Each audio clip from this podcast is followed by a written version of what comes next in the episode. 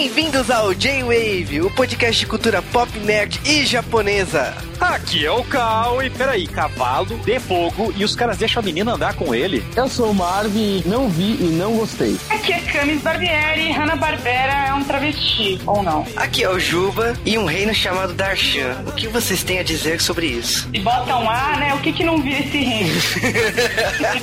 É isso aí, galera. Nós estamos aqui para gravar um pedidíssimo desenho nostálgico. Nós vamos falar nesse J-Wave de nada mais, nada menos do que a única série séria da Hanna-Barbera nos anos 80, ou não, que é Cavalo de Fogo. E não vai ser levado a sério jamais aqui no J-Wave. E a gente tem de convidado especial essa semana a Camis. Bom, gente, tô aqui, tô lá dos seriadores anônimos e dos séries em série, e eu vi Cavalo de Fogo, e eu lembrava ou não, na verdade eu tive que fui obrigada a rever por causa deles, mas tudo bem, eu vou perdoar.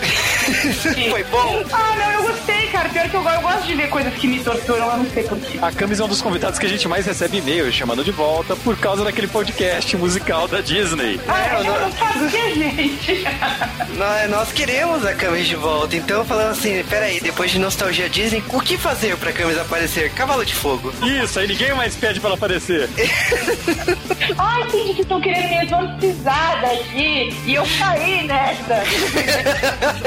Mas isso daí vocês vão decidir depois de ouvirem o podcast. Então vamos para os Correios.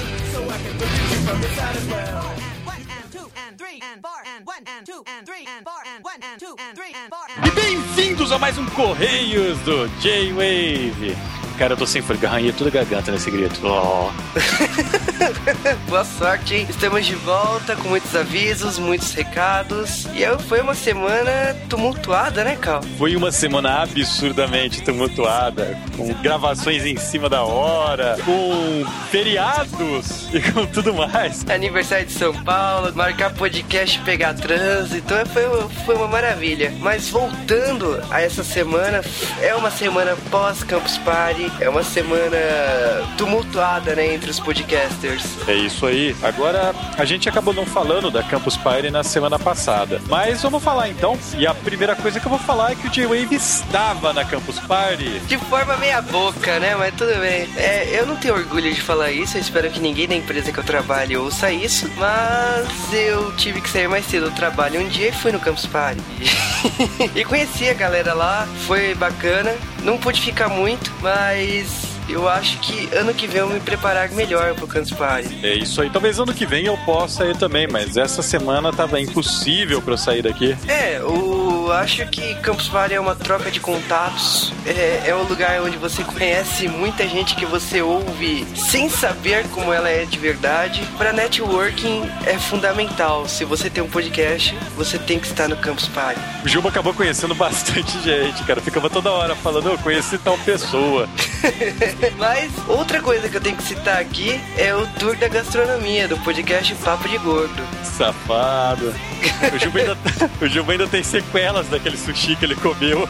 Ah, cara, graças a Deus o Papo de Gordo não teve sushi na história, mas. Vou te dizer que foi uma prova viva se eu aguento ou não comer. Sério, pra quem foi no tour do Papo de Gordo, começou com pastel de feira, foi pra doceria lá da Liberdade, depois foi no mercado municipal comer sanduíche de mortadela, seguido de sorvete de iogurte lá na Paulista, depois Black Dog e no caso, no meu caso, né, que depois a gente saiu e foi na Bela Paulista. Então, putz, foi um sábado assim, vamos gastar com comida, minha nossa.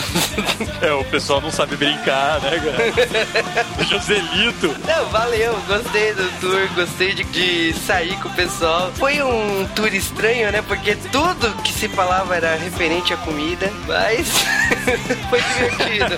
Não, o pessoal tava falando assim, é, com quanto peso você entrou e quanto peso você saiu da tour da gastronomia. Eu falei, ah, meu, não vou revelar isso não. Já parou lá no final no hospital, né, pra medir colesterol. Fez exame de sangue. Que ótimo, cara. Os caras iam andando e vinha uma ambulância do pronto-socorro do lado, sabe? É, lógico que no caso da, da tour da gastronomia, é, como que eu vou dizer assim, não são pessoas pequenas que vão lá. Lógico que tem os magros, mas foi um grupo de umas 30 pessoas grandes. Era uma coisa que chama.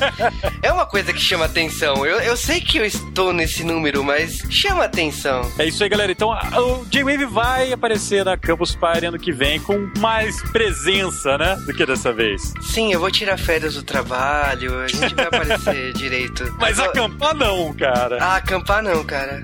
Mas, voltando aos Correios, nós também temos o aviso do meu podcast. Nós abrimos uma comunidade do J-Wave lá. É, a gente vai deixar o link da comunidade do meu podcast aí e vou fazer um ultimato pra vocês. Não é um pedido, é um ultimato. Vocês vão se inscrever na nossa comunidade do meu podcast. Sim, queremos nossa comunidade lá na capa do meu podcast. Então, se vocês gostam do J-Wave, pode entrar agora. É isso aí. Quem sabe a gente vai sortear alguma coisa pra quem tiver inscrito, hein? É Eu tenho verdade. bastante coisa pra me livrar aqui. eu também, cara. Tenho muitos DVDs aqui sobrando. Quem quiser. Tem coleções completas de mangás aqui, cara. Ó, vai custar caro pro Sedex. Agora vamos lá. o Sedex, o problema é de vocês. Vai mandar autografado, Cal? Ô. E tem mais um aviso ainda. Enquanto vocês estão se inscrevendo aí na comunidade do meu podcast, tem mais um aviso. O J-Wave esteve em outros podcasts de novo. É verdade, estivemos no Paranerdia do O Nerd Master. Eu estou lá falando de Tokusatsu num podcast que foi dividido em duas horas porque a conversa rolou solta. Então estamos lá falando de Super Sentai, Kamen Rider, Metal Hero e tudo que é relacionado. E lógico que perguntaram o que eu acho de Power Rangers. Né? Mandou ouvir o J-Wave, né? É, logicamente, né, pô? Chamem o J-Wave pro podcast de vocês. Vamos fazer uma campanha Chame o J-Wave. A gente tá sempre de braços abertos pra receber os convites de vocês. E a gente sempre aceita até agora, né, cara?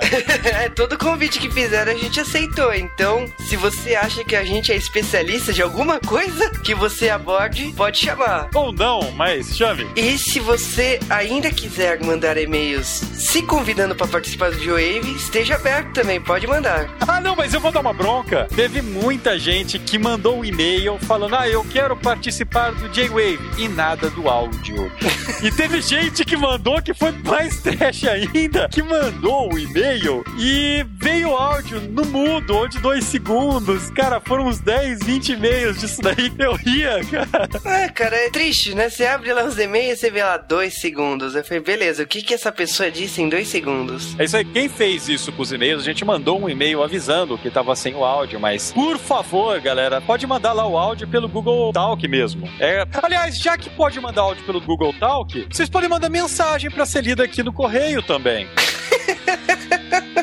Verdade, né? Já aproveitando. É é uma coisa fundamental, né? Bom, e recados dados, continuem mandando, continuem se convidando para participar do J-Wave, convidem a gente, né? Vamos direto para os nossos e-mails. E eu vou começar então com o Dan Ribeiro, que falou: Boa tarde, galera do J-Wave. Agora é noite, cara. Esse tá, tá cronologicamente errado isso aqui. É, hoje à noite, pinóia, né? Porque o cara pode estar ouvindo de manhã, isso não vale pra nada, mas beleza. É noite no Japão, então. É... Um ótimo tema, um pouco fora do clima atual dos casts. Foi dois de Corraco, tá meio fora mesmo, cara. Ele ainda zoou louco, o cara zoou, falou que o, o tema nem é velho pra gente falar. O J-Wave não fala só de nostalgia, apesar da maioria ser, né? Não, o cara mandou assim, o filme nem completou aniversário, eu me senti assim, nossa, eu só pego o filme empoeirado, né? Mas beleza. É, ele gostou, ele falou que vem em ótima hora e que ele vai levar a senhora dele pra assistir o filme. E deve ter assistido já, né, cara? Deve ter assistido. Queremos saber sua opinião depois. Nossa, cara, e quantos e-mails de pessoas mandaram nesse esquema? Olha, eu não sabia se assistir o filme ou não, não tava inspirado a ouvir o cast e fui no cinema. Eu me sinto culpado de levar as pessoas no cinema, sabe? Você se sente culpado de fazer as pessoas ouvirem o Luciano Huck. né? Exato. Bom, o Gaspar Nolasco nos mandou uma mensagem. Esse negócio do sorriso 23 me lembrou a famosa cara da DreamWorks. E esse filme tem bastante dela. A gente citou isso. Eu acho que provavelmente ele disse isso antes da gente falar.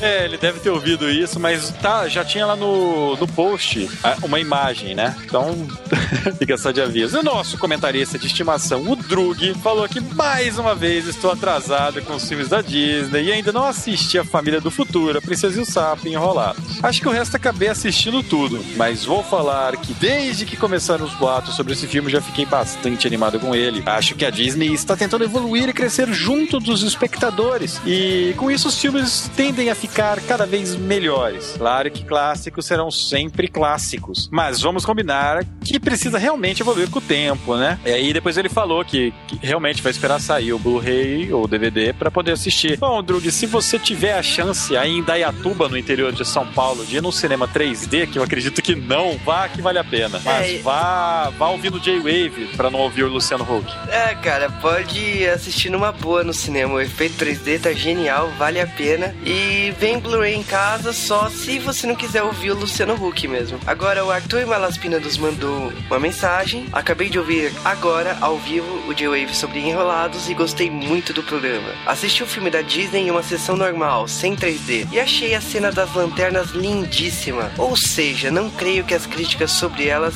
devam às exibições sem 3D, e sim à percepção rasteira que a maioria das pessoas tem do que é bonito ou não. Profundo isso. E ele continua, mudando um pouco de assunto, devo concordar que um dos convidados, o Dark, disse que a Rapunzel é realmente incrível. Acho que o fato de não terem desenhado ela tão perfeita como costumam fazer com as outras princesas tornou bem mais interessante, ao meu ver. Sei lá. O Daco ele quer casar com o travesseiro da Rapunzel, cara. É, eu não sei aonde é saudável que o Darko disse, né? Porque ele quer casar com o travesseiro da Rapunzel.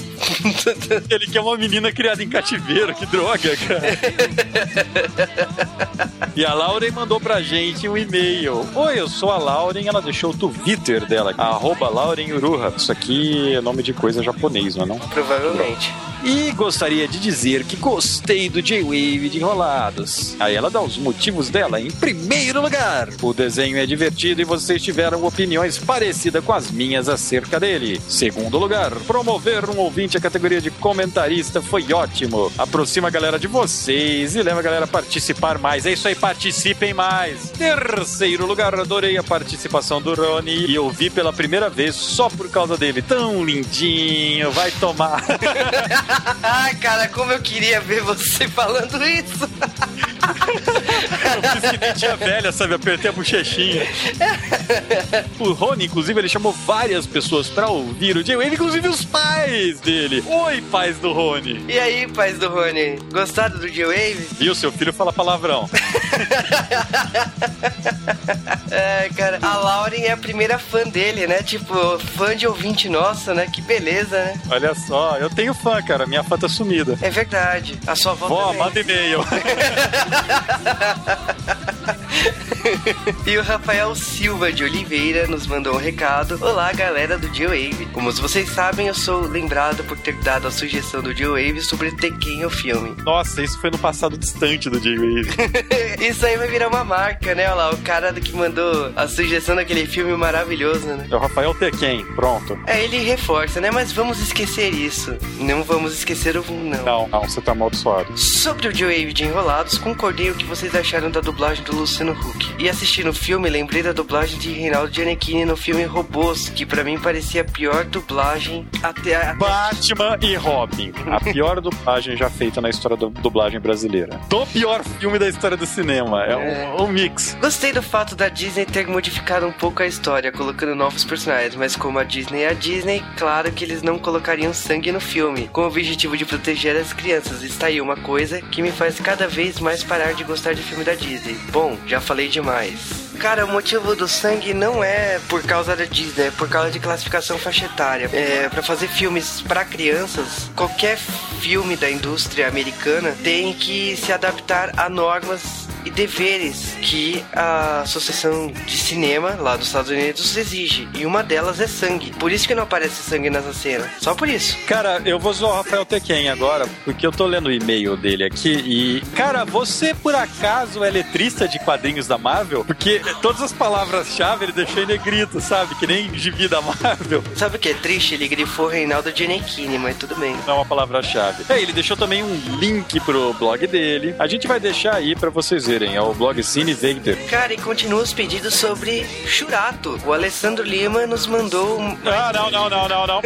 Vamos então terminar aqui os nossos correios. Vocês viram a gente ler o que vocês mandam. Só que pra você ser lido, você tem que enviar um e-mail, uma mensagem de voz, uma mensagem no Twitter, comentar no blog, enviar sinais de fumaça, psicografia, enviar uma cartinha pra ser sorteada. E pra você fazer isso, você tem que perder 30 segundos da sua vida fazendo feedback pro J-Wave. Afinal, são seus comentários que fazem o próximo podcast sair e evitam que saiam de assuntos que vocês não querem, porque vocês falam os assuntos que vocês gostam ou que não gostam. E para vocês fazerem isso, em primeiro lugar, vocês têm que mandar um e-mail, que é a nossa fonte principal de feedback, é onde a gente recebe mais. E pra mandar um e-mail, vocês já sabem, geowavecast.gmail.com. É isso aí. Mas se vocês estiverem ouvindo, vocês podem comentar ao vivo no blog que vocês estiverem ouvindo. É só clicar lá em comentar. Se você for no site do J-Wave, não dá nem reload na página na hora que você comenta. Então, se você está ouvindo player de flash, não tem problemas. E, por último lugar, se você quiser fazer um comentário ao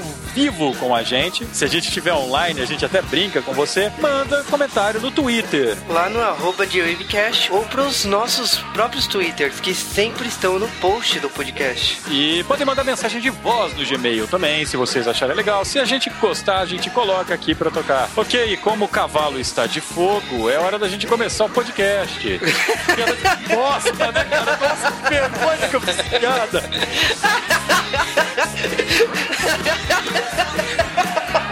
Vamos pro nosso podcast.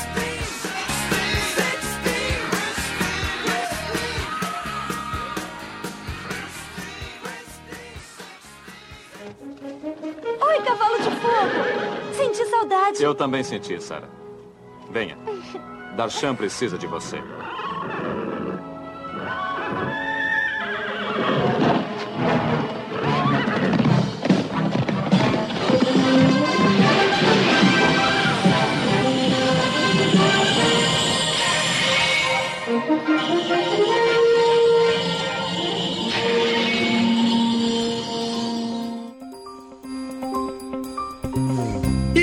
Antes de falar propriamente de cavalo de fogo, nós precisamos situar vocês ouvintes. Nós estamos acostumados a falar essa frase, eu acho que vocês também. Cavalo de Fogo é uma série que veio com a onda de desenhos, começo da década de 80, que são derivados de cavalos, ursos e guerreiras. É, vamos explicar então. Antes dos anos 80, a, a mídia, principalmente a televisão, ela via nos seus desenhos animados meninas e meninos como um único público-alvo, criança. O público-alvo era criança. Então não havia uma distinção tão forte entre as garotinhas e os garotinhos nos desenhos animados, nas séries e tudo mais. Esperava-se como é menor de idade e, e tal, vai gostar das mesmas coisas. A gente sabe que isso não existe, né? E aí o que, que aconteceu? Na década de 80, começou a haver uma certa modificação. As pessoas descobriram o merchandising. Na verdade, como em qualquer área que se desenvolva a partir das décadas, os estúdios e, os- e as emissoras descobriram que o público não é uma massa só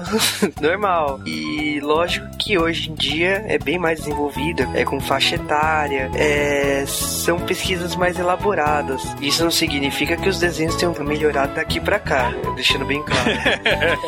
Mas nos anos 80 teve essa ruptura de descobrir, ah, existe um público feminino e um público masculino, olha só. A resposta veio que, tipo assim, o público masculino gostava de He-Man, gostava de Flintstones, gostava de desenhos que a Hanna-Barbera, a Filmation e outros estúdios da época faziam, e o público feminino estava sendo construído com séries como She-Ra, Ursinhos Carinhosos, Meu Pequeno Pônei e outras séries que foram construindo esse público que acabou sendo acentuado nas décadas seguintes. Sim, o público feminino na década de 80, acho que o principal, que eu, que eu acho assim, vamos falar duas vertentes, o Juba já tinha falado. A primeira vertente seriam os animais fofinhos, né? Então você tem querido pônei, ursinhos carinhosos e coisas desse tipo, né? Que, que fazem essa parte da menininha do, de querer coisa fofinha, do, do apelo sentimental, né? Por outro lado, você também tinha essa coisa nova, né? Da heroína, da mulher deixar de ser a vítima, deixar de ser a princesa sendo raptada e virar a heroína. Então você tinha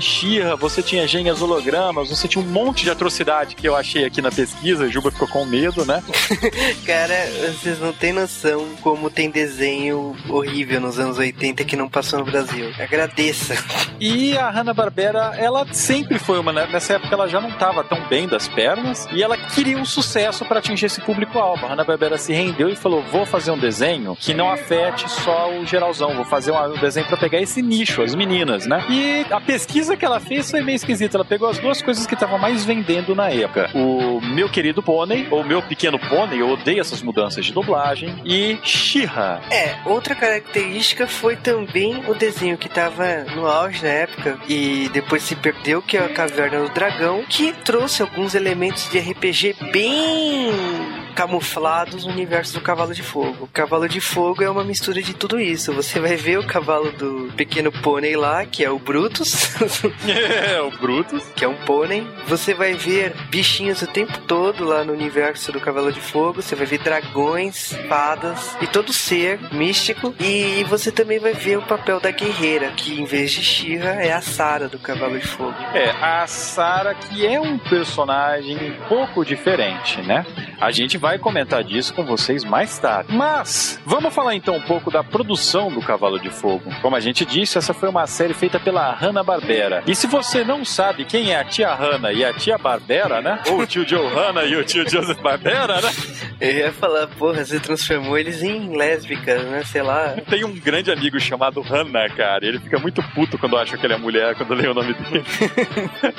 cara, eles são conhecidos aqui no Brasil e no mundo inteiro, porque eles são basicamente uma das primeiras empresas e uma das mais conhecidas em animação semanal, aquela animação em série, né? Foi inspiração até do Osamu Tezuka, o deus do mangá japonês, essa empresa. É, por causa que tudo começou, eu acho que presumo que todo mundo conhece essa história, mas eles queriam trabalhar pra Disney e nunca conseguiram contato, mesmo sendo entrevistados e tal. Eles abriram um estúdio depois da experiência com o Tom e Jerry e eles aprenderam com o estúdio a economizar acetato. Exatamente. Então, toda animação, se você prestar atenção, em Flintstones principalmente, o Flintstones corre parado e o cenário se move em looping, sempre voltando no mesmo lugar. Essa é uma técnica que economizou, ensinou a muito estúdio a economizar, por causa que a Disney até então era exemplo de animação e a Hanna-Barbera veio mostrando que também dá para fazer animação com menos dinheiro. Hanna-Barbera na década de 60 foi responsável por séries que estão aí até hoje, né? Manda-Chuva, Zé Colmeia, é, Flintstones, Jetsons, Scooby-Doo e tantas outras séries que não, provavelmente você deve conhecer. E a Hanna-Barbera, na década de 80, tinha um perfil diferente de Cavalo de Fogo, aliás, exageradamente diferente. Como a gente já falou aqui no J-Wave, nessa época eles tinham um perfil de reviver os seus grandes sucessos do passado em versão infantil, em versão kids. Então a gente tinha, como já foi falado, os Flintstones Kids, nós tínhamos mais versões infantis, tinha o Scooby-Doo, né? É, o pequeno Scooby-Doo, tinha Tom e Jerry Kids, que o SBT inventou que eram os filhos do Tom e Jerry.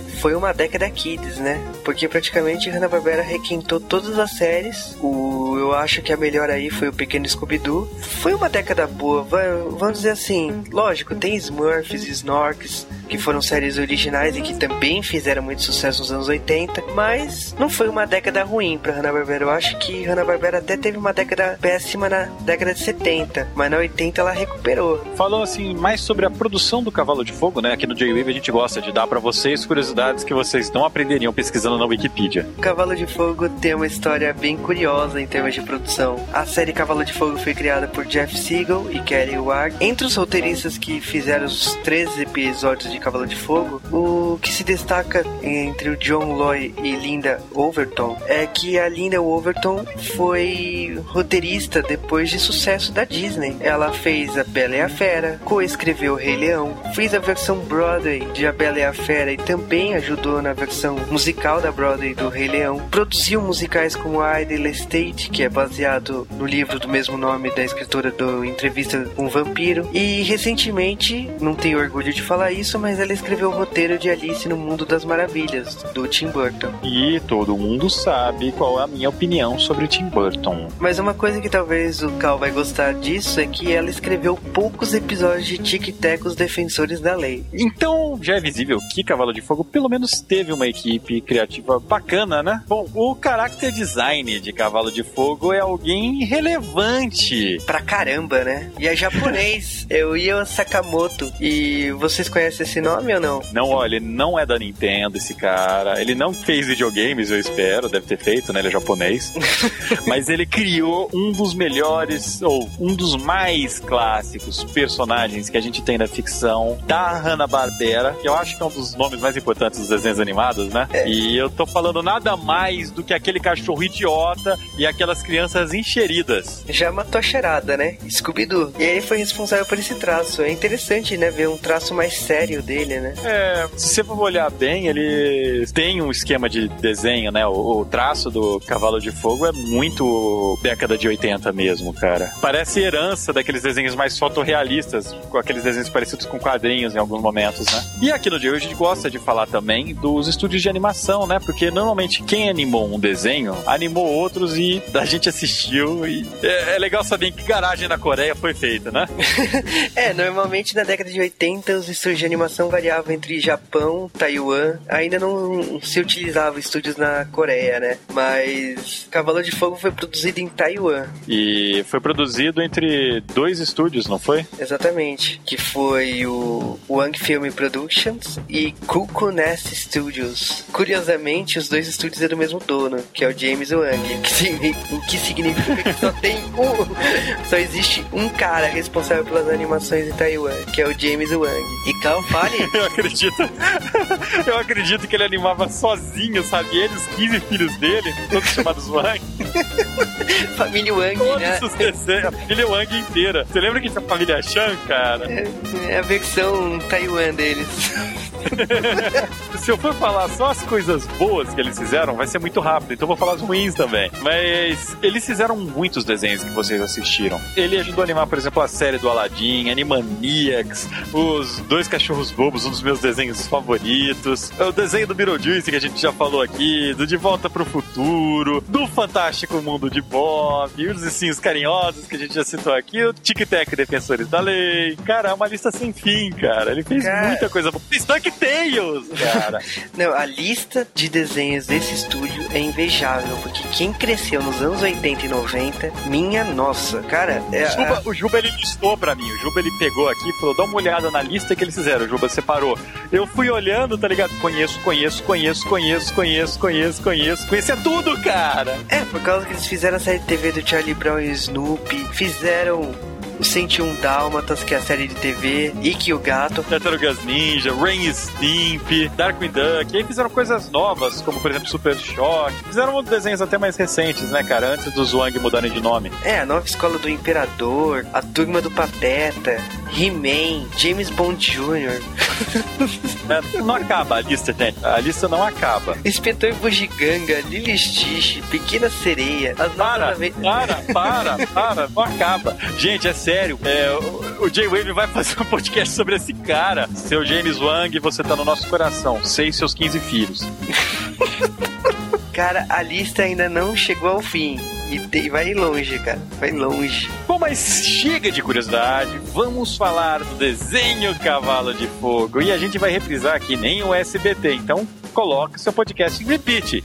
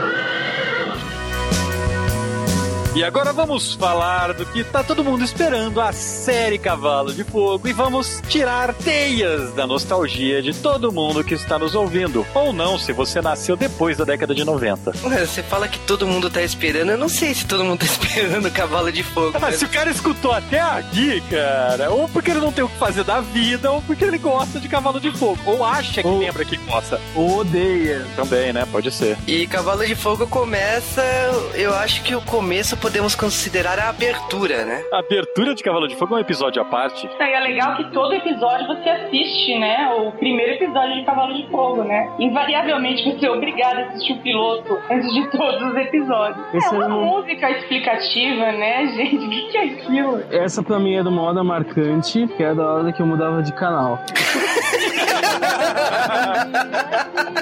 Você percebe a paixão do Marvin por Cavalo de Fogo. Não, mas eu entendo, porque a música é muito desafinada, né? E aí você fica realmente assustado com aquilo. São vários desafios horríveis num sábado de madrugada. Aquilo lá passava sábado de manhã. É o dia que você não quer acordar cedo da semana, né? Mas olha, eu vou falar uma coisa, eu não sei se vocês viram a versão sem dublagem, quer dizer, com dublagem americana, né? Porque obviamente desenhos todos são dublados. E a versão da música americana consegue ser muito mais desafinada que a brasileira. é muito pior. Acho que os brasileiros pegaram o espírito da música é ser desafinado. Então vamos fazer assim. Cante como um cavalo, né? Não, e o mais legal é que você notar, a música brasileira é desafinada nos mesmos pontos em que a música americana é desafinada. Sensacional. Falando de trilha sonora, então, de Cavalo de Fogo, pra evitar falar da série. A trilha sonora do Cavalo de Fogo é composta basicamente aquele rockzinho. Tem meninas aqui, eu não posso usar o termo mela calcinha, mas vou usar. Olha, eu acho que não é bem isso, não. Nunca me causou esse efeito. Olha, se isso acontecesse com as garotas, ia ser Roberto Não, Carlos. não, a trilha, a trilha sonora, não a música de abertura. Pega a finalização, que é o cara cantando aquela música na guitarra, desafinando exatamente nos mesmos pontos. Querendo dizer que quem vê cavalo de fogo acorda toda babada. É, exatamente, houve Roberto Carlos. Cara, Não, dizer que só dá pra pegar o cavalo mesmo, né?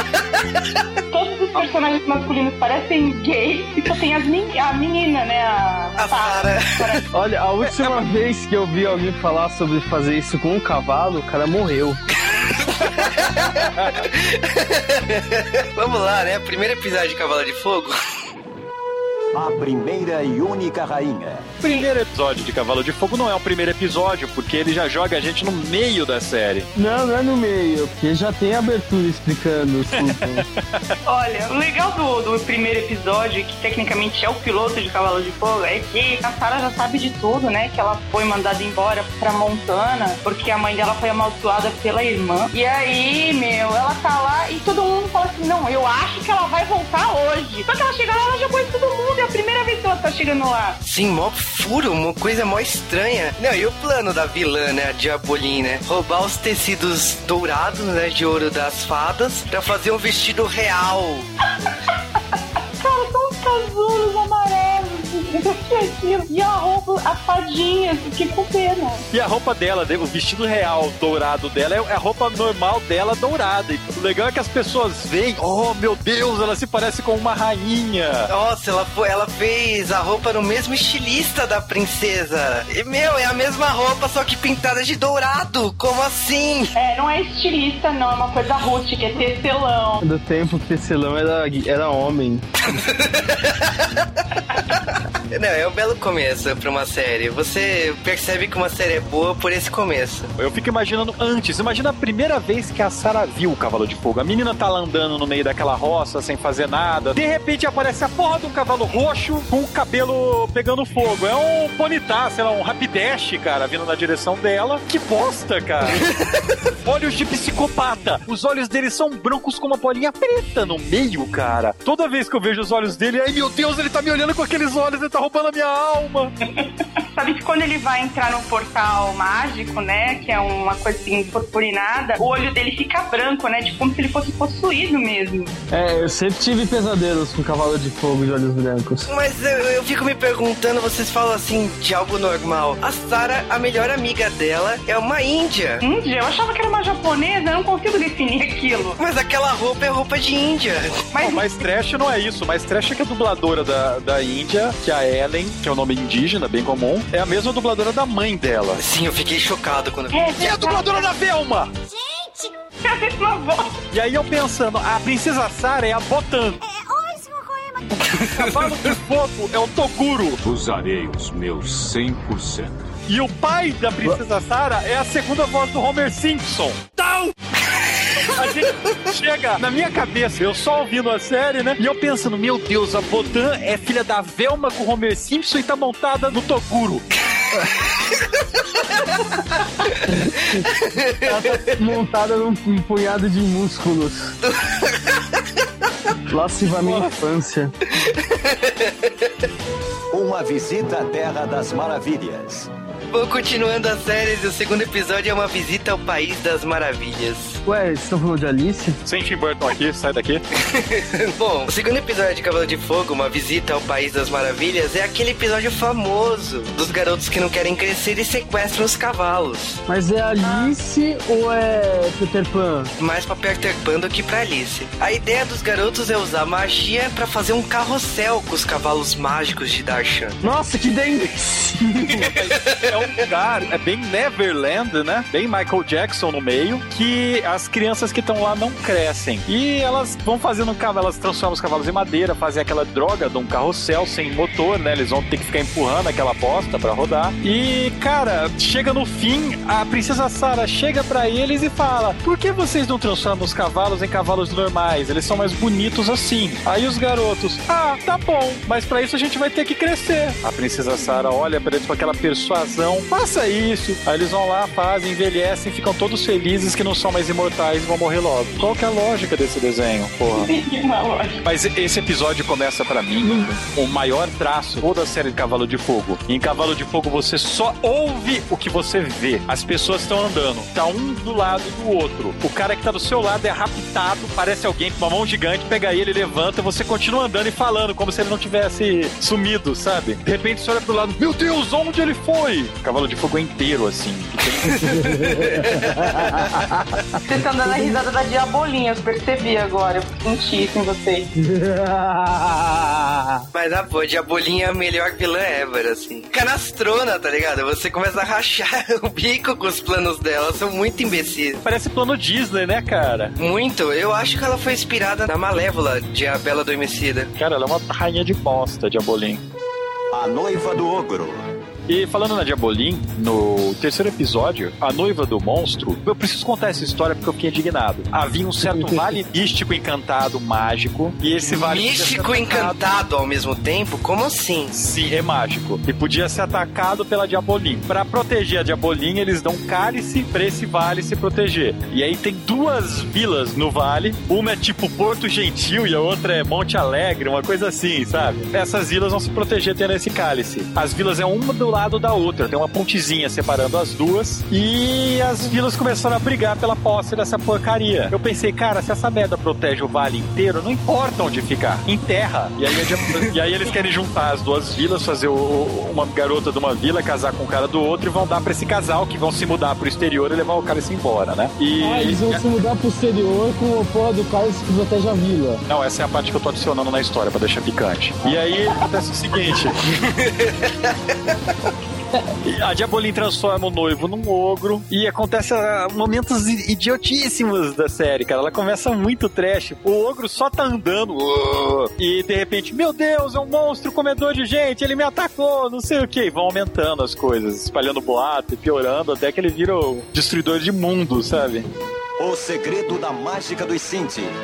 Aí tem o episódio dos Greys, né, cara? O episódio de, de ver alienígenas em Cavalo de Fogo. É, o segredo dos mágicos Cinti. Porque já não era estúpido o suficiente, tem que pôr aliens. É um episódio estranho, né? Vamos dizer assim. Pra Cavalo de Fogo, inclusive. Episódio que começa com a Sarah e o Cavalo de Fogo sendo perseguidos, o Cavalo de Fogo tropeça no graveto e quebra a perna. Claro que cinco minutos depois dessa cena, o Cavalo de Fogo cai de 30 metros de altura e, e não acontece nada. Então aquele graveto é a fraqueza, é a criptonita do Cavalo de Fogo. Você era uma criança, você não tinha noção do que estava acontecendo. Pensa só, Cavalo de Fogo passava disputando horário com o quê, cara? Com vários outros desenhos de três episódios. Ah, Os anos 80 e 90 foi uma era só de desenhos de três episódios, passando em exaustão dia sim, dia não. Mesmo esse episódio aí dos Sinti, a gente descobre que os Sinti são os alienígenas é, que fazem abdução no mundo real, né? Não. Eles são a fonte da magia de Darshan. Darshan é o mundo onde tá a princesa Sarah. Então, Cavalo de Fogo é cientologia. Sim.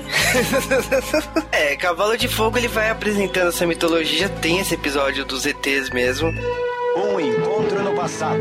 Mas pra mim o melhor episódio que apresenta a mitologia de Cavalo de Fogo é o próximo, que é o Encontro no Tempo. É, esse aqui a gente vai discutir com bastante cuidado, porque os episódios que até agora eu considero todos filler, eles não adicionam tanta coisa, mas esse encontro no tempo, ele começa do jeito bacana. Eu acho que é o primeiro episódio, né, que a gente vê que Cavalo de Fogo não é só a série padrão do Hanna-Barbera. E por isso que ela Que- foi escolhida aqui pra gente falar É, de Wave. exatamente. A gente tá chegando. Será que a gente tá malhando o pobre do jumento?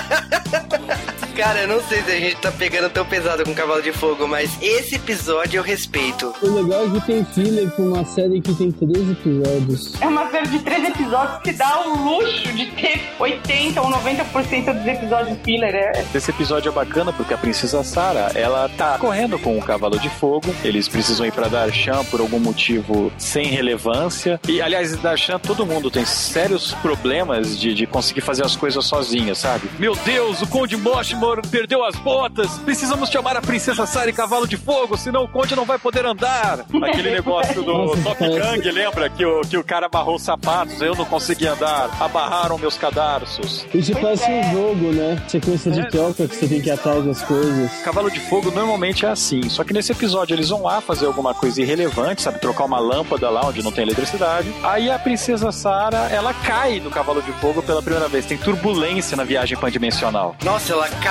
atravessando o portal. Ela bate a testa no portal, sabe? O Cavalo de Fogo mirou errado.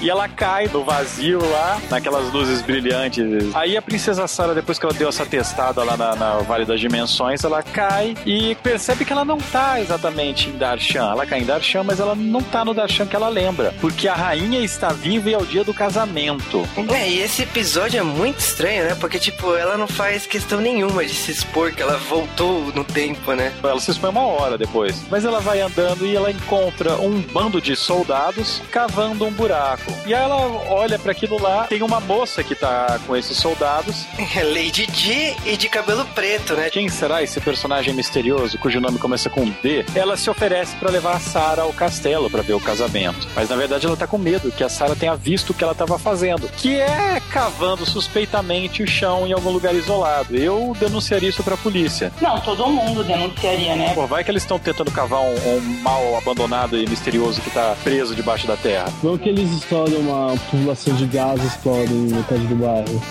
em Darshan, né? Meu Deus, né? Achando, não é que não tem nem eletricidade, imagina gás encanado. É gás místico encanado, então. E se cair sementes de fogo nesse gás e acabar com o reino todo, é uma preocupação genuína. Você vê que Darshan é um lugar altamente perigoso, né? Tá toda hora, você anda lá com medo de por sua vida. De qualquer maneira, acaba levando ela pro castelo, só que ao invés de deixá-la andar livremente pelo castelo, ela fala: "Olha, você tá muito cansada e você vai pra minha torre, pra um quarto lá pra descansar". E aí é uma coisa nojenta, né? A princesa Sarah olha: "Ah, aquela torre lá, nossa, ela é linda". Aí aquele negócio bem fálico subindo, a Lady Di vira: "Não, aquela outra, ela é linda, não é?". E é a porra da casa da família Adams empilhada. com trovão e tudo, tipo, uma coisa muito feia. O mais legal é que, tipo, ela mora no mesmo castelo que a Sarana, né? E ninguém nunca notou que abaixo do castelo da Lady Di tem até raio e trovão caindo, né? Aí a inocência de Darshan. Ela é um místico, sem maldade. Tipo, Puxa, você será que a vilã castelo. óbvia é vilã?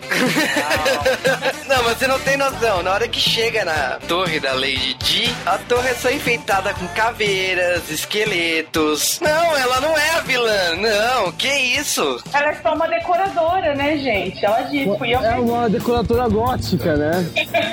Você recebe pistas o tempo todo. Você tem que ser muito burro pra não se tocar que a Lady Di vai ser a Diabolim. Porque os soldados dela, né, os lacaios dela, você reconhece que são aqueles monstrinhos lá que sempre estão com ela atrapalhados, mas estão na forma humana. E o que que eles estavam cavando no começo do episódio? Era um cálice, né, sagrado, que é onde tava escondido os espectros, que vão ser os responsáveis pra Diabolim ganhar os poderes dela. Pior é que a princesa Sarah ela foge dessa torre. Ela foge de um jeito bem corra, que a polícia vem aí, ela vai andando pela porta da janela assim. E ela resolve atravessar a janela na hora que tá todo mundo na sala. Ela escuta, meu Deus, tá todo mundo na sala, já sei, vou atravessar a janela.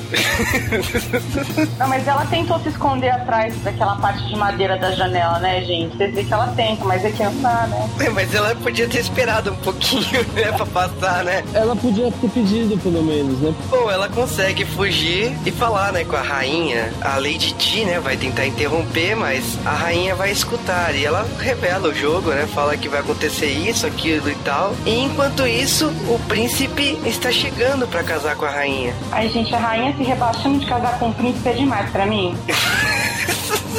Ela divorciou do rei, foi isso? Pois é, né? Não, Como é que ela- mas- Primeiro, eu não consigo entender como é que ela virou rainha e aí ela vai casar com um príncipe, cara. Como assim? Eu tenho uma outra pergunta mais relevante. De que reino, né, esse príncipe é? Exatamente! Porque é, ele é a rainha do mundo de Darshan. Ele é o príncipe da onde, cara? Ai, gente, príncipe da churrascaria, ele não é de Montana?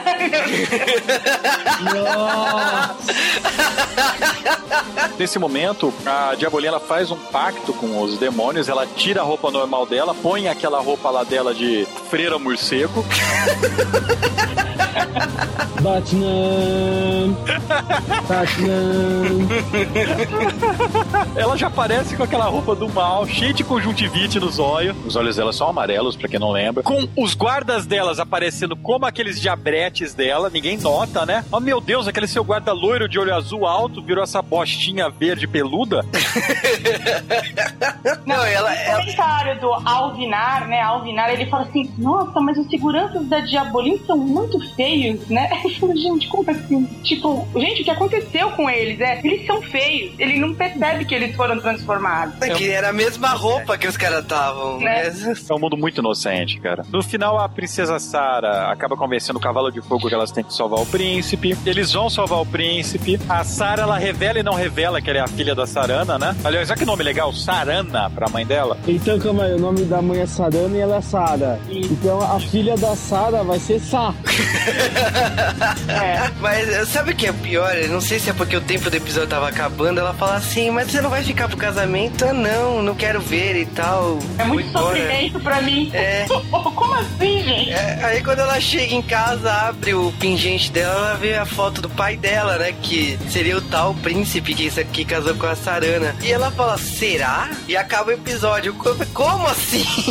O príncipe é a cara do pai dela. Pensa, só pode ser duas coisas. Será que o animador é tão filho da puta que não fez um desenho separado? Da primeira vez que você vê, você nunca vai saber se é preguiça ou se era pra ser de verdade, assim. Tipo Cavaleiros do Zodíaco, assim, sabe? Não, mas qualquer mangá do Kurumada tem o Seiya, então isso é muito fácil. O Ladrão das Estradas. E o próximo episódio, que é o sexto episódio, é o Ladrão das Estradas. E, cara, não, né? Começa o seguinte: você tem um ladrão com o nome de Aragon. Muito parecido com o nome de um certo personagem que ninguém aqui conhece. O cavalo dele chama Halavax, que parece muito com o nome de um cavalo desse mesmo universo. Eles estão atrás de um anel.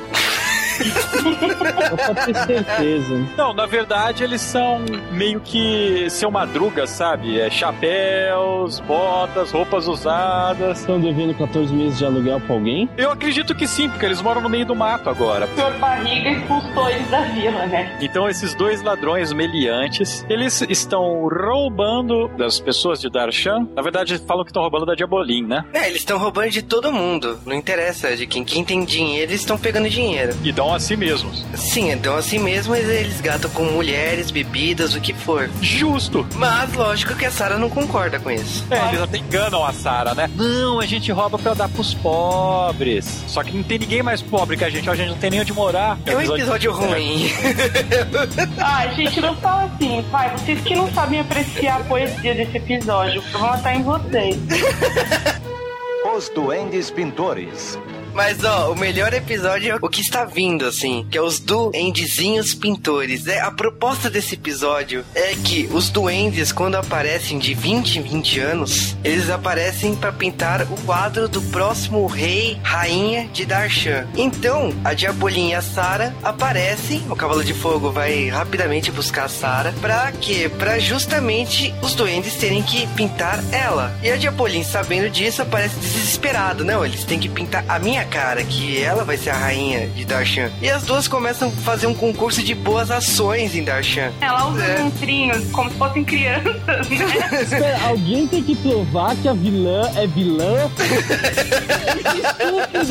Ah, E a Diabolinha não consegue fazer boa ação. O que, que ela faz? Ela pega os anões, os lacaios dela lá e finge de crianças pra falar assim: ah, eu estou ajudando eles.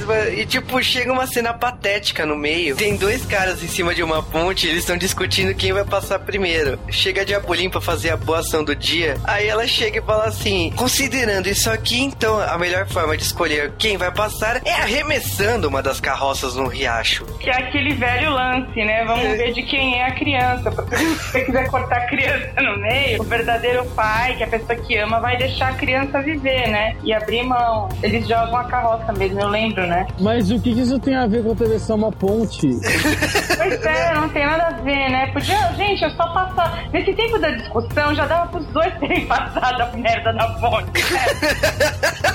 Não, aí tipo, a Sarah chega desesperada, consegue salvar a carroça. Ele, ela determina que a marca que a carroça fez vai ser responsável para quem vai passar primeiro pela ponte. Tipo, o episódio inteiro só pra, pra essa porcaria desse negócio da ponte. E aí, quando chega lá nos doentes, os doentes falam que nunca existiu concurso nenhum e mostram um, um quadro de Diabolim. E a Sarah fica arrasada, né? Aí a Diabolim fala, mas eu não sou feia desse jeito. Ela taca a tinta em cima do quadro e o quadro vira a Sarah em cima do cavalo de fogo. Ou seja, o rei vai ser o cavalo de fogo. É. Vai ser a Sarah com o cavalo de fogo. Então, Mas, sempre, pelo resto da vida dela, ela vai ter que ficar montada em cima da porra do cavalo.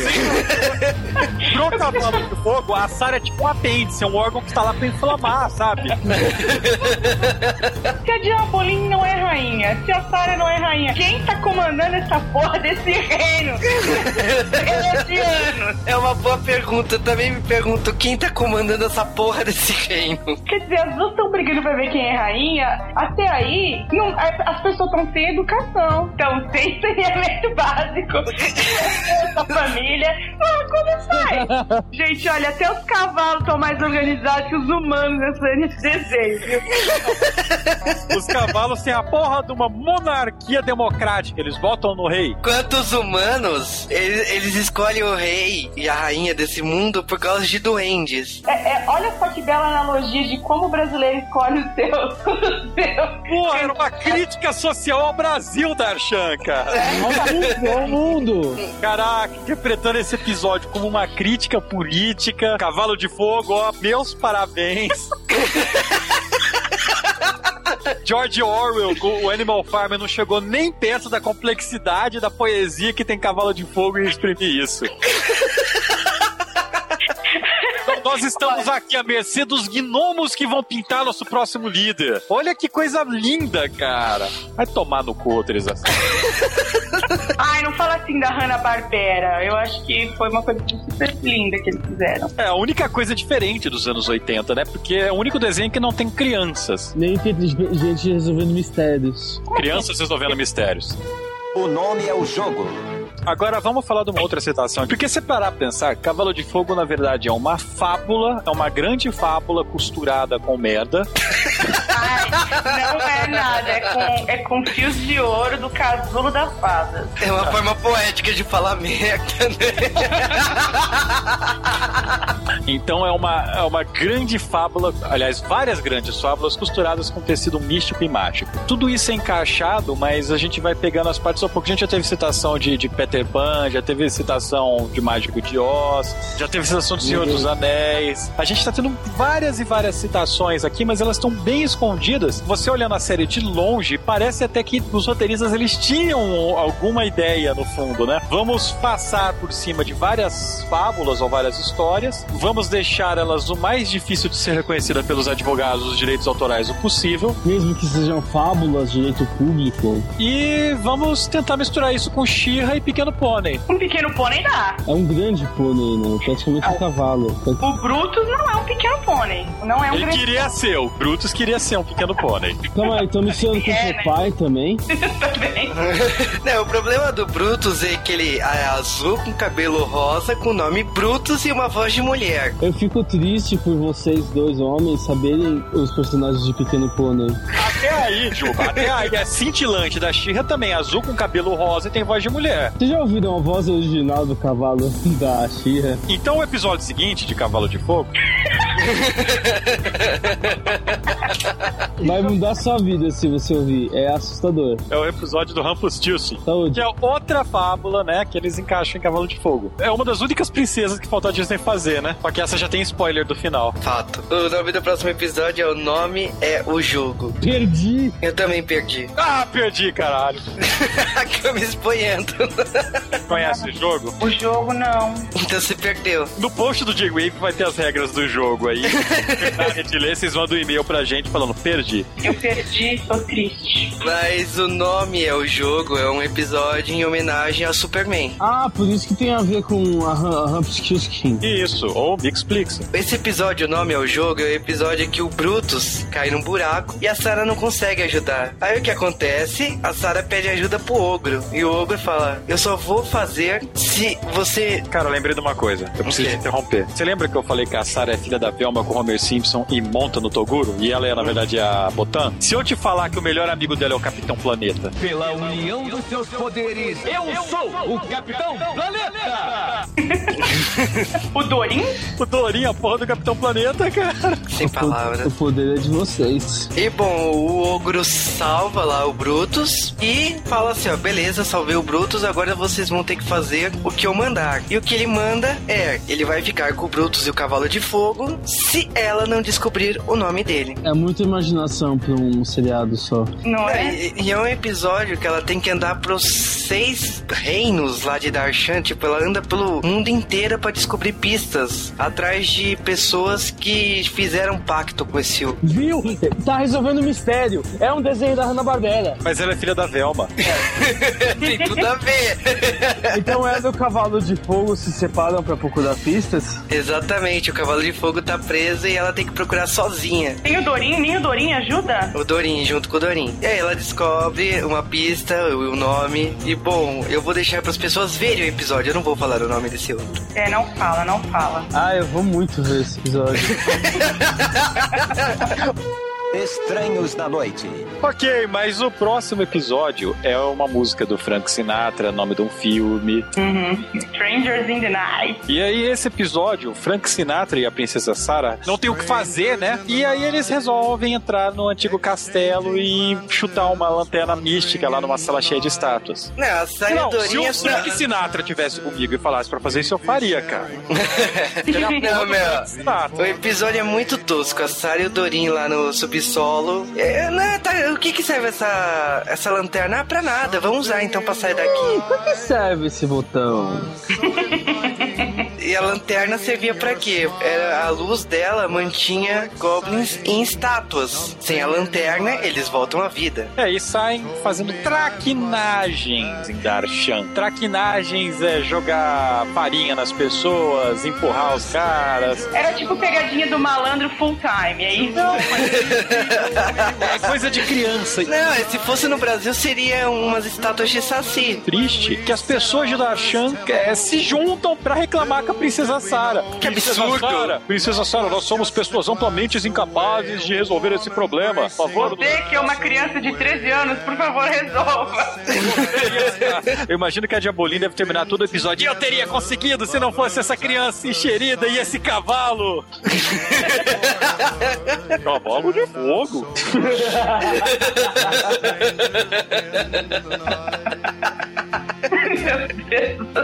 Plot todo pra me explicar que os goblins ainda tem um chefe e pra chegar numa caverna e tipo, o chefe deles aparece por um minuto, né, praticamente, né? Porque a Sarah descobre que o pingente dela é uma arma e consegue trancafiar o goblin em menos de um minuto, assim, é ridículo o episódio. Nesse episódio aparece pela primeira vez o Conselho Equino, né? O Conselho dos Cavalos. Que são três cavalos que mandam muito mais do que qualquer outro reino, né? Eles são a coisa mais organizada que existe em Darshan. É, você descobre que os cavalos são muito mais organizados que os humanos. Tem até sindicato e tudo, é uma loucura. Sindicato dos cavalos.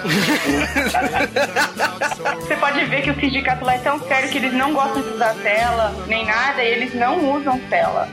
Dragões de Darshan. Continuando o bom senso do Dorin e do Brutus, né? Junta os dois juntos e dá meio cérebro, sabe?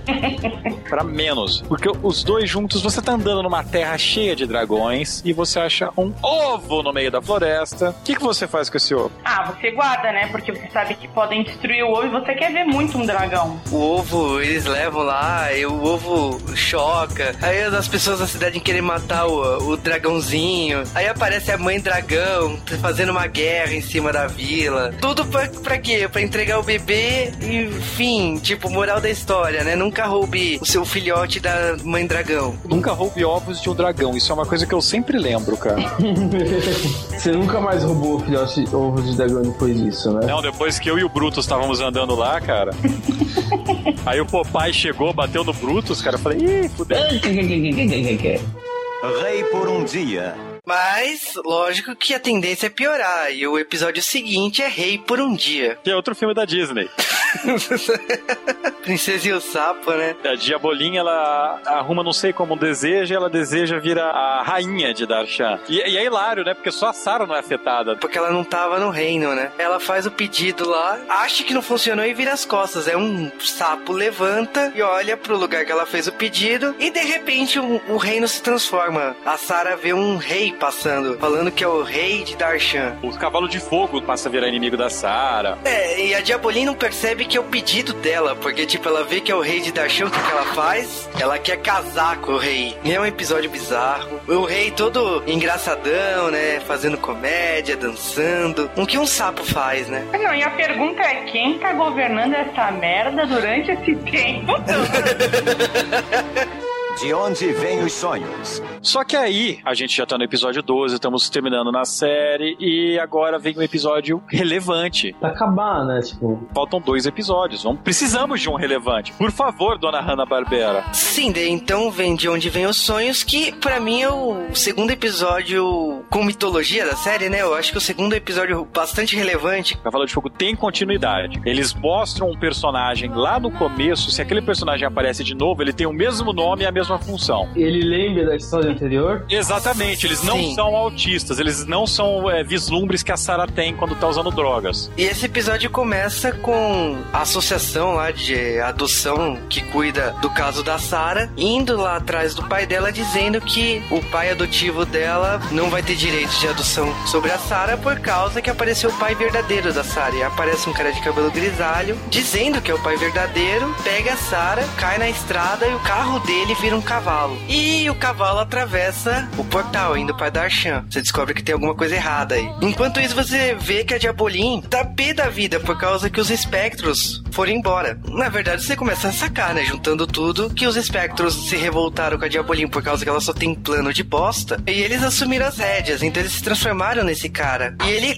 leva pro quinto dos infernos de Darshan, a Sarah. Enquanto isso, o Cavalo de Fogo descobrindo que a Sarah foi embora com esse cara, revela pro pai adotivo que ele é, na verdade, o príncipe Kevin, aquele cara que casou com a rainha Sarana. E ele teve a memória apagada pra ser salvo da maldição da Diabolim. E o Cavalo de Fogo traz de volta a memória, como a roupa, ele se transforma. Ok. E ele, em cima do Cavalo de Fogo, vai para Darshan salvar a Sarah. E aí acontece o duelo, né, entre os espectros e o Cavalo de Fogo e o Príncipe Kevin. O Príncipe Kevin salva o dia, salva a Sarah. A Sarah olha e descobre que esse é o pai verdadeiro dela, né? Faz todo sentido. Meu Deus. Meu Deus. E ela fica feliz, tudo, mas ela descobre também que ele vai ter que esquecer de tudo que aconteceu esse dia pra ser salvo da maldição da Diabolim. Gente, mas vem cá, Diabolim nem bruxa é, gente. Como pode um negócio desse? Não, a maldição que ela fez é uma maldição poética. Você perderá o príncipe, o seu primeiro filho e a si mesma. Olha que bonito. É, ela falou isso, os espectros devem ter colaborado, mas é uma maldição forte, né? É a única coisa que funciona que a Diabolim fez. É. Eu acho legal que ela ainda deu um ano pra irmã poder curtir com o marido, né, gente? Ela foi bondosa, né? Ah, é porque eles são de Darshan. Ela não é má de verdade, sabe? Não, não. É E nesse, má, má. é, e nesse um ano ninguém fez nada pra quebrar essa Imagina. Ah, e a princesa Sarah voltou pro passado e não resolveu. Cara, se eu fosse a princesa Sarah depois disso aí, eu voltava pro passado, dava uma testada no portal de novo, chegava dando pontapé em todo mundo, sabe? Não, e tipo, nesse episódio fica claro que os espectros não podem ser derrotados, jamais, né? Então é meio fim de temporada, porque os espectros foram derrotados e acaba com a Diabolim cavando, né? Desesperada atrás dos espectros por causa que é a única forma de poder que ela tem. Rei dos Cavalos. Pra terminar, tem um episódio que também é bacaninha, né? Como falar, se esse aí foi o fim da Princesa Sarah, da temporada, o episódio seguinte é o fim do personagem título da série. Que é o Rei dos Cavalos. A Rainha dos Cavalos, que já tinha aparecido nos episódios antes, tá pra morrer, ela tá velha. Eu quase continuei a frase do Coringa, mas lembrei que ela era uma rainha. Cara, que isso. E aí, bom, a rainha vai pro saco e precisam de um sucessor. E ela, antes de falecer, determinou que fosse o cavalo de fogo. Ela tem duas escolhas pro rei dos cavalos. Ela olha para um lado, eu posso escolher o cavalo de fogo, cujo nome é cavalo, então significa que ele é um cavalo. Por outro lado, eu tenho Rotadodo, que é a porra de um centauro e também pode ser o rei dos cavalos. Ela cita- Ah, é? É verdade. Cara, ele é a porra de um centauro. Eu vou desenhar a diferença de um centauro para um cavalo. ele é um centauro gato, não sei, ele é um bicho esquisito. A tauro, como é que será que eu falaria isso? E aí esse bichano equino, ele começa a raptar com a ajuda da Diabolim todos os jumentos e prender os cavalos e faz o reino dos cavalos dele, que é atacar o santuário dos cavalos. Nesse meio tempo, o cavalo de fogo é eleito pela rainha em nomeação, isso não é uma eleição, caraca, como sucessor, vira o rei dos cavalos. Ela surge em espírito, inclusive. Pera, a rainha existe em espírito? Sim, tá ela, tá ela, o Obi-Wan Kenobi e, e o Yoda, sabe? Um do lado do outro. Ah, é governar que é bom nada, só pra Ah. falar. E aí fala que o rei é ele e tem um ex-amigo do Cavalo de Fogo, o Thunderbolt, que casou com a mulher do Cavalo de Fogo, né? O Cavalo de Fogo tinha uma fé lá, esse Thunderbolt pegou, safado. O safado. sim, não, safado e tem dois filhos, né, com a mulher, né? Safado, cavalo sem televisão. E aí foi o seguinte: o Thunderbolt ele é contra isso, porque o Cavalo de Fogo abandonou ele pra fazer qualquer coisa com a Sarah, com a Rainha Sarana. O que você percebe é que a Sarah é egoísta pra caramba, né? Porque o Cavalo de Fogo fica o episódio inteiro assim, ah, eu vou ter que ser rei, eu vou ter que ser rei. E a Sarah, não, eu vou governar sozinha. Ei, eu imaginei, assim? cara, você tava no retrato comigo, você vai ser meu rei, Cavalo de Fogo. Pois é, o cavalo de fogo, coitado, ele, ele vê nessa, nessa eleição nominante a chance dele, primeiro, de caçar uma cavala, uma égua, né? Porque, meu, tá na seca há um tempão. E a minazinha dele já casou com outro cara, já teve dois filhos com outro cara. Enquanto isso, tá ele lá só, só no casco com a princesa Sarah. Exato, sabe? É injusto. Beleza, vai ser a separação do Cavalo de Fogo da Princesa Sarah. É uma coisa lógica. É um fim de série, muito legal. A não. próxima temporada se chamaria Brutus.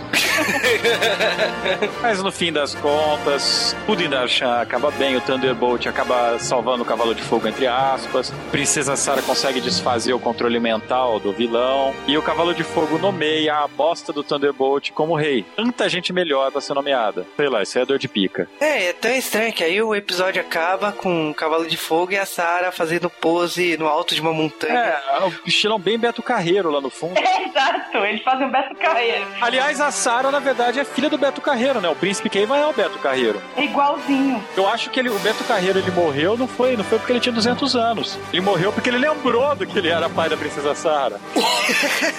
Acho que ele morreu porque ele teve que. Não é que ele morreu, ele teve que voltar pra Darshan. Pra mãe reinar, porque aquela um- bosta tava um caos. É, então, e é só um factoide, entendeu? Porque ele foi pra outra dimensão.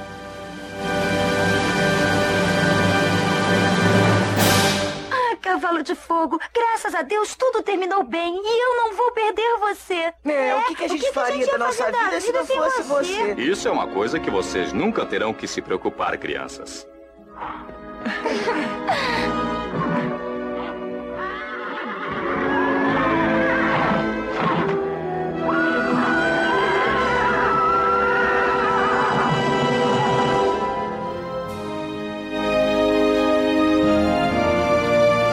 Cavalo de Fogo foi uma série que começou em 13 de setembro de 86 e ela durou até 13 de dezembro de 86. Foram só quatro meses, pouquíssimo para uma série, 13 episódios, 13 semanas. Esse último episódio foi realmente o último. Depois disso, nunca mais se falou de Cavalo de Fogo. A Hanna-Barbera ela tava muito ruim das pernas. Cavalo de Fogo, bizarramente, tem uma legião cult por toda essa mitologia que foi aparecendo aos poucos. Falar a verdade para você, é um cenário coerente, mas não é um cenário que eu acho hoje tão interessante. Pode falar o que, que for. Dos três episódios, lógico que tem muitas coisas nada a ver aí, mas cada episódio revela detalhes daquele universo, daquela mitologia. Talvez só dois episódios aí sejam tão relevantes, que é o 5 e o 12. Mas a série toda vai dando pista do que vai acontecer, do que vai caminhar. Eu não sei o que, que eles pretendiam, se ia ter uma segunda temporada ou não. Eu acho que eventualmente eles pretendiam botar alguém governando aquela porra. Desculpa. Eu. Duvido, duvido. É um lá é 80. anarquia, lá é anarquia. Cara, mas uma coisa que eu acho foda da gente falar é, disso daí é que as séries da Hanna-Barbera, a Hanna-Barbera não é uma produtora que tem costume de fazer séries com começo, meio e fim. Ela só faz séries com meio. No geral, uma coisa que eu falo que eu gosto do Cavalo de Fogo, presta atenção quando você estiver assistindo nos detalhes da animação. A animação, por mais que na maioria das vezes ela é uma animação Hanna-Barbera, uma animação barata, eles animam coisas que muita gente não anima. Por exemplo, a princesa Sarana tem uma hora que ela ajoelha pra falar com a Sarah. Quando ela levanta, ela limpa o vestido na hora que ela levanta. Então, tipo, é um detalhe de bosta que pouca gente nota. O jeito que os cavalos andam, eles estão num terreno diferente, eles andam diferente. É, são vários pequenos detalhes. A pessoa abaixa pra pegar um objeto. Princesa Sarah tem uma hora que ela cai na água, ela perde um tempo tirando água da bota dela, sabe? Então, é, são vários detalhezinhos de animação que dão um trabalho do cão pra ser feitos e foram feitos nesse desenho. É um desenho que a Hanna-Barbera deve ter colocado algum esforço pra fazer, só que não estava batendo no público-alvo. Vale lembrar que Cavalo de Fogo, ele foi um desenho que pegou a onda de dois desenhos mais famosos, que são o Meu Pequeno Pônei, o Meu Querido Pônei, né, no Brasil, e She-Ra. É, e eu acho que pegar esses dois desenhos e tentar levar a sério, por causa que Hanna-Barbera produz séries de comédia, não, não dá pra levar a sério, né? E Cavalo de Fogo é uma série que tem, por mais que queira que não, né? Ela tem uma cronologia, ela tenta se levar a sério e é diferente de tudo que a Hanna-Barbera já vinha fazendo. E ela penou, né, pra fazer isso. Depois a Hanna-Barbera ficou muito tempo sem fazer uma série tão forte assim, ela foi voltar fazendo na década de 90 só. Ai, gente, eu ainda tô revoltada porque a rainha casou com o príncipe e não tinha ninguém governando aquela porra. Tô revoltada porque até hoje eu não entendi quem tava comandando esse negócio. Quem tava comandando? Eu acho que era um travesti, a tal da Hanna-Barbera, mas até aí. Minha opinião sobre Cavalo de Fogo continua a mesma. Não vi e não gostei. ok. Tem jogo de Cavalo de Fogo, você preparou pra isso, Marvin? Tem, só se for GTA, que você bota fogo cavalo.